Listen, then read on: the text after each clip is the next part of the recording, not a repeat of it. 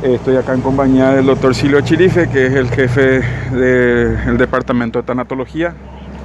Eh, también nos está acompañando, de hecho, es la que está haciendo la sexta autopsia, la doctora Ingrid Rodríguez, que es la jefa de eh, anatomía patológica forense. Eh, como les había adelantado, es un trabajo minucioso.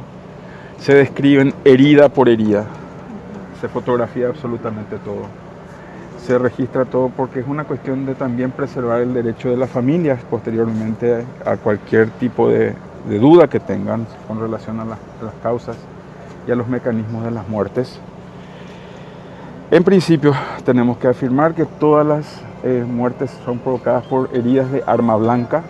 Cada una tiene una causa diferente, un mecanismo diferente porque estamos hablando de distintos tipos de heridas de, distintos lugares donde se provocaron las heridas, etc. Eh, hemos visto, por ejemplo, algunos de los cuerpos que han sido decapitados, que la decapitación fue post-mortem, no fue la, decapitación en sí la, causa de muerte.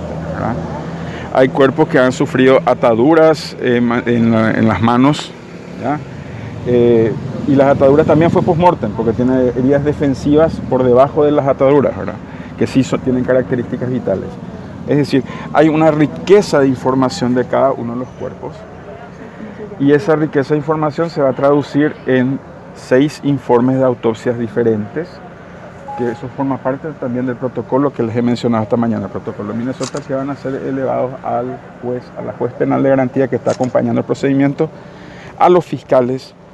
Y obviamente cuando me refiero a los fiscales me estoy refiriendo no solamente a los fiscales penales, sino a los fiscales de derechos humanos que estuvieron presentes durante este procedimiento.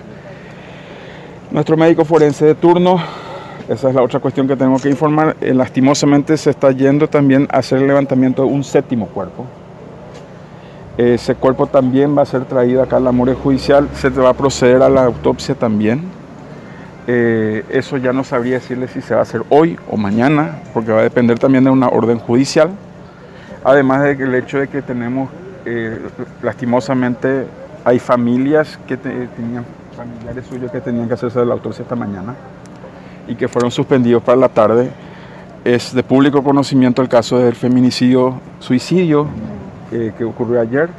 Se tenía que haber hecho hoy el procedimiento a la mañana, lamentablemente quedó para la tarde, así que probablemente esa otra séptima autopsia será para el día de mañana, estimo yo de momento, ¿verdad? Eh, pero eso es lo que queríamos informarles. Eh, apenas terminemos vamos a hacer entrega de los cuerpos a los familiares ya he hecho la parte de actas y eso ya se hizo. Eh, solamente se tiene que coser esos cuerpos para hacer también una entrega digna a las familias de los cuerpos para eh, cada uno de ellos.